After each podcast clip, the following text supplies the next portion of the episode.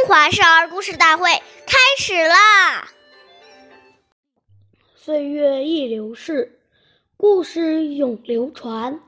大家好，我是中华少儿故事大会讲述人郭文波。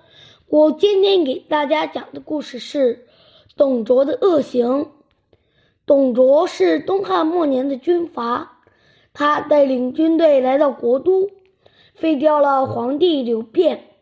并将刘协作为傀儡皇帝，并从此独揽朝政。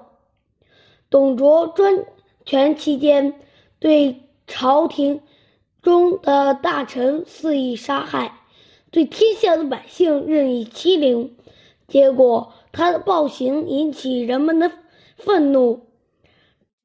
朝臣等人联合起来，利用美人计一举将他除掉。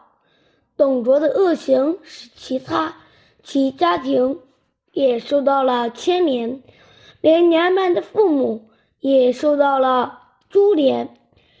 当时他的母亲已经九十多岁了，也被依法处死，实在是可悲。下面有请故事大会导师王老师为我们解析这段小故事，掌声有请。听众朋友，大家好，我是王老师。我们把这个故事呢，给大家进行一个解读。《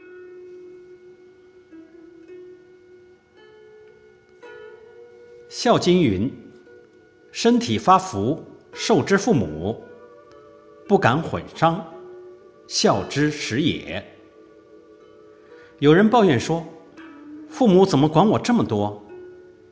其实啊。那是因为你不能让父母放心。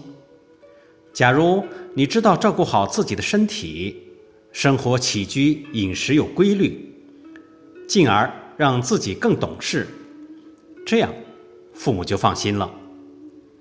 现在不健康的网络、影视、杂志、媒体太发达，人与人之间交流很频繁。假如你没有判断力，又没有理智，就会受到邪恶思想的污染和侵蚀而堕落。到时候不但父母家人蒙羞，甚至给下一代也带来了羞耻，这是大不孝。所以从小就要学会自尊、自爱，保持身心的清净健康，很重要。谢谢大家的收听，我们下期节目再见，我是王老师。